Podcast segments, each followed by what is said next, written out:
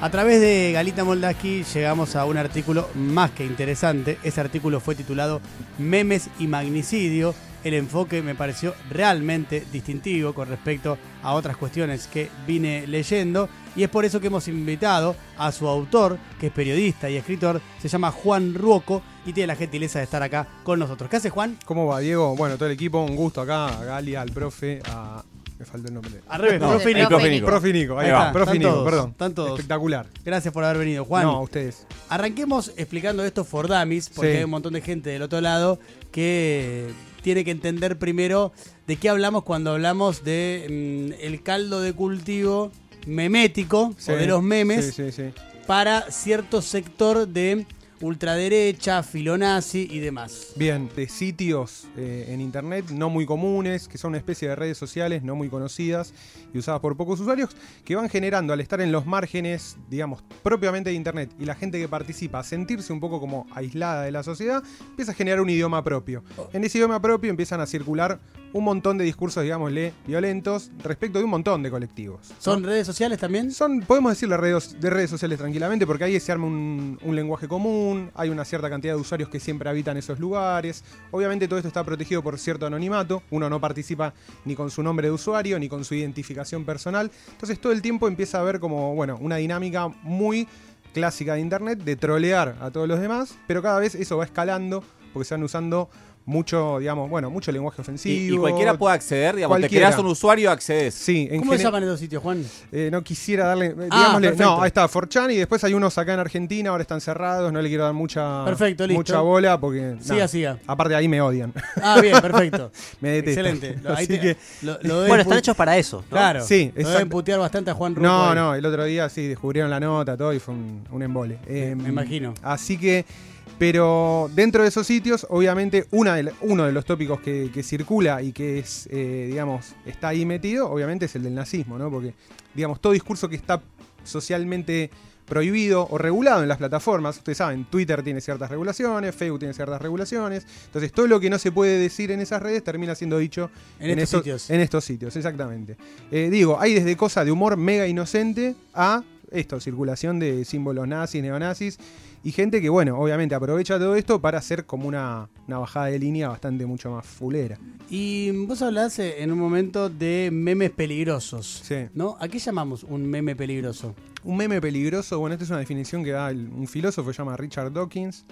Eh, básicamente es, es un meme que puede llegar a tener una consecuencia bastante negativa o complicada, ¿no? Él, él utiliza la idea de meme para hablar de todo. Para Dawkins, una religión es un meme, ¿no? Una idea que es transmitida, digamos, todo lo que es culturalmente transmisible, ya sea por vía oral, vía escrita, vía digital, puede ser tomado como un meme o como un complejo de memes.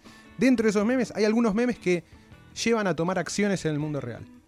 Por ejemplo, un atentado suicida. Un atentado, entonces, la ideología que permite la existencia o las ideas que permiten la existencia de un atentado suicida son un meme peligroso. Pero para, entonces, el meme no es únicamente la narrativa que nosotros conocemos, Como que algo es parecido a un- al una foto gráfico. o una foto, Hay un dibujo donde hay... Hay toda una gran discusión. Podemos, para, para ahora podemos decir, es solamente, la- vayamos, quedémonos con es, es solamente la narrativa, porque si no ya nos vamos más a, a una discusión de, de tipo académica que va a aburrir a, a toda la audiencia. Sí, sí, sí. pero, pero, digamos, una narrativa puede ser, una narrativa y toda una ideología puede ser tomada como un meme, digamos. Sí. Y también, específicamente, el meme, lo que circula en internet, la imagen Contexto. digital, el video, exactamente, eso puede ser como una especie de punta de iceberg que oculta un montón de cosas. Y- Ok. Y, esta es un poco la estrategia que usan estos grupos para, digo, el, el tatuaje que tenía Sabac Montiel del sol negro circula muy solapado, en, en- en como con varias capas de memes, en un montón de memes, y por ahí la gente común lo ve, no pasa nada, eso circula y eventualmente alguien encuentra y dice, che, ¿y este símbolo qué es? Y ahí empieza a tirar de la soga y en estos sitios, obviamente, hay gente que ¿qué hace? Prepara todo para que cuando alguien quiere tirar de ese violín, de alguna manera empiece un proceso de radicalización, ¿no? Ah, como va encontrando más cuestiones. Exactamente, vos decís, ¿Qué che, ¿qué es este una sí- carnada, digamos. es, una- y- casi y de reclutamiento. es clase un reclutamiento, exactamente. Vos, vos ves el, digo, alguien se, se ve el símbolo del sol negro con un soldado de la Segunda Guerra Mundial con casco medio amplio y dice, bueno, es un nazi. Buscás sol negro, empezás a ver y en estos sitios tenés cantidad, qué sé yo, por ejemplo, de literatura. ¿Entendés? Como el sol negro con 10 libros para entender el etnonacionalismo, ¿no? Como- Ok.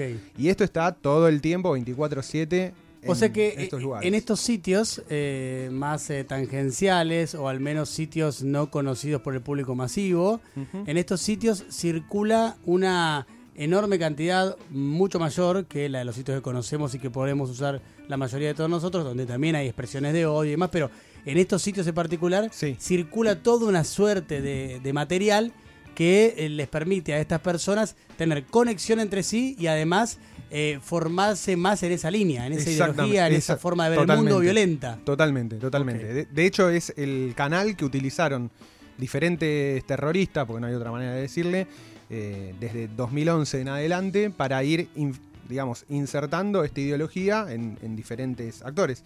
Hay un punto interesante, Sí. Juan. eh, eh, están en el artículo varios de ellos, varios protagonistas de atentados en distintas partes del mundo. Y esto que vos acabas de decir te lo quiero repreguntar. ¿Hay entonces detrás de todos estos terroristas, al menos de los que vos mencionaste en el artículo Sí. y seguramente mucho más, porque acá pusiste vos a modo de ejemplo, simplemente un punto en común es que de una manera u otra tenían participación en este tipo de sitios? Sí, o sea, eso es, es- es una evidencia y de hecho por eso también estos sitios también hasta a partir de hace por lo menos 2, 3 años, eh, 4chan por ejemplo está recontra monitoreado por el FBI, ¿no? Que es algo que para mí se debería hacer acá. Las fuerzas de seguridad deberían estar todo el tiempo monitoreando, viendo si surge o puede llegar a, su- a surgir algo que sea peligroso para el conjunto de la sociedad. Porque hoy, es, hoy digo, hoy es este pibe con lo de Cristina y mañana qué. O sea, es una visión re paranoica, pero yo este, esto que vengo siguiendo ahora unos tres años, yo el primer artículo que escribía digo, ¿qué va a pasar cuando esto llegue a Argentina? Claro, Y hoy nos encontramos con que ya llegó, lo cual para mí es una aberración, digamos. claro, claro, claro. Perdimos, tres, perdimos tres años de poder haber hecho algo eh, y ahora ya los tenemos entre nosotros. Eh, Y, y- y de, hecho, digamos, vos mencionabas, por ejemplo, uno de los tatuajes que tiene Fernando Andrés Sabac Montiel, que es el sol negro, esta simbología de la SS, ¿no? Un escudo de la es un SS. escudo, ¿no? exactamente. el- Eh, este es un escudo que hizo el mismísimo Heinrich Himmler, capo Sí, de las SS. capo de la SS. en un había hecho había remodelado un nuevo edificio ceremonial se iba a usar como, como, como centro de operaciones de la SS y en 12 lugares específicos puso el sol negro ahí y quedó. En- Entiendo entonces que a partir de que vos tenés conocimiento de que eh, en, en este tipo de sitios el sol negro circula y mucho, si Fernando Sabac Montiel tiene un sol negro, eh, inferimos que algún tipo de participación de él o alguien cercano a él en este tipo de sitios puede haber habido, ¿no? o sea es una conjetura no Esto- sí, sí, por eso, por eso esto- lo aclaré que totalmente- no, no tenemos una, una no, prueba. nada. O sea, pero hay, dos cosas que a mí me llaman la atención de todo el asunto. Primero que eh, Sabac Montiel tenía tres símbolos. Tenía el sol negro, que es uno de los más radicales. Tenía un, mar- un martillo de, de Thor, Sí. que es una runa también vikinga. Y generalmente sabemos que la gente que le gustan los vikingos, mal o bien, termina cayendo En la eh, ideología, en la nazi, ideología neonazi. o filonazi, o sí. filonazi, o se, se usa como una manera oculta de decir, no, me gusta la mitología nórdica. Y después Sí, empezás sí. a rascar y... Es muy, eh, es muy hago pop para divertirme, ¿no? Exactamente, es muy esa de hago ¿Tenés pop para tenés No, en realidad es vikinga? una. No. No, esto es una runa Che, pero vikinga. vos sos, vos sos pero- filonazi de ninguna manera. ¿No viste la manera. serie? Te dicen. Claro, a mí ¿no me gusta, No, claro. me gustan los y, vikingos. y además tenía una cruz de hierro, que es la. Básicamente es el, el símbolo del ejército alemán en la Segunda Guerra Mundial. Entonces Claro. ya, ya tenía esas tres cosas. Y además a mí lo que me llama la atención es que dentro de la investigación, los operativos, tanto del allanamiento de, de la casa de Sabac Montiel como los demás que se fueron haciendo hasta ahora, están a cargo de la división eh, antiterrorista de la Policía Federal. O sea, y paralelamente a esto, detuvieron a un chico en La Plata que tenía un Sí, centro cultural. que ahora lo declararon inimputable por su cuestión eh, psiquiátrica y lo internaron. Bueno, de ese chico, ese chico circuló durante años en los foros y se había convertido como una especie medio de, de burla para los usuarios. Eso sí lo sabemos. Sí, que ese sí, pibe sí, estuvo circulando en ese tipo de foros durante tiempo. Sí, durante mucho a tiempo. diferencia de Sabac Montiel, que todavía no tenemos herramientas no, para no, decirlo. Totalmente. Pero este Ahí, pibe sí. eh, eh, digo, en- ahí incluso cuando apareció lo de Sabac Montiel, en varios de estos foros dije- levantaron mensajes, porque los mensajes no quedan, se borran. Entonces, todo el tiempo, o sea, por eso necesitan como monitoreo constante, porque no es que uno puede explorar el, digamos, el timeline de un usuario y decir, ah, acá posteó algo. Juan, ¿encontrás eh, links concretos, digo, eh, objetivos entre eh, foristas que participan eh, en estos chats o en estas redes con alguna expresión política, llamémosla mainstream? Me- mainstream es más difícil, pero, o sea, sí que hay un montón, digamos, eh, en, en- en la cantidad de participantes que hay, hay muchas representaciones ideológicas. Hay algunos incluso que hay un montón que se asumen peronistas y demás. Digo, hay libertarios, si, si vamos más a ese punto. Hay como ahí todo un caldo, digo, no es, no es tan, no es tan homogéneo decir, no, está, todos estos que están acá votan a mi ley, digamos, ¿no? Claro. Pero- Pero, me- me- pero, pero Pero en no, el- no generadores mundo- de contenido o de discursos, a, a esto voy. Eh, no sé. No sé si activamente participan, pero, pero gente que levanta o que conoce estos sitios y que genera contenido y demás, hay, hay seguramente. Y gente que también ha sido víctima, qué sé yo. La, la propia Lila Lemoyne muchas veces ha denunciado estos sitios por acoso a ella. O sea, se sabe y. O sea, es algo que se sabe que existe, ¿no? Y, y en lo cual circula. Galita. Sí. No, em, eh, quería preguntarte eh, por eh, estos casos que vos nombrás de las personas que lo llevan a la acción y después lo publican en, en- o antes de hacerlo lo publican en, en alguno de estos foros.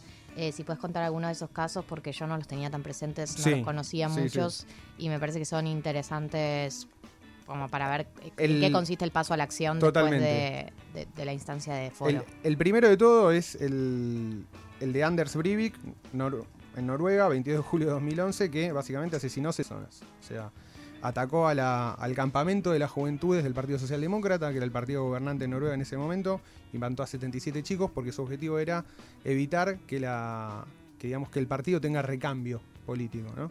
Y ahí, ahí publica su manifiesto, que era, se llama 2083, una declaración de independencia europea, donde básicamente es el rejunte de todas las teorías conspirativas acerca de, bueno, Y, supremacismo y- y blanco. por lo general en este caso noruego que vos citas como un puntapié inicial para este tipo de práctica eh, masiva, por lo general eh, publican sus manifiestos eh, en momentos previos al ataque Previos o momentos ataque, posteriores, ¿no? Exactamente. Y en, la las mismas, en los mismos sitios eh, de ese submundo en el que ya venían participando activamente hace tiempo largo. Exactamente. Ok. Exactamente. Brenton Harris Tarrant, o Brenton Tarrant, el atacante de Nueva Zelanda, que además transmitió el ataque por Facebook, o sea que está todo filmado, que es un horror. Mató 51 personas, atacó dos mezquitas.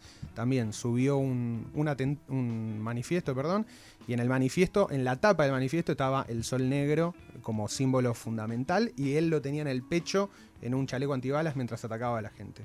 Después sucedió el ataque de Patrick Crucius en El Paso, Texas, el 3 de agosto de 2019, mató 23 personas y también utilizó el símbolo del sol negro.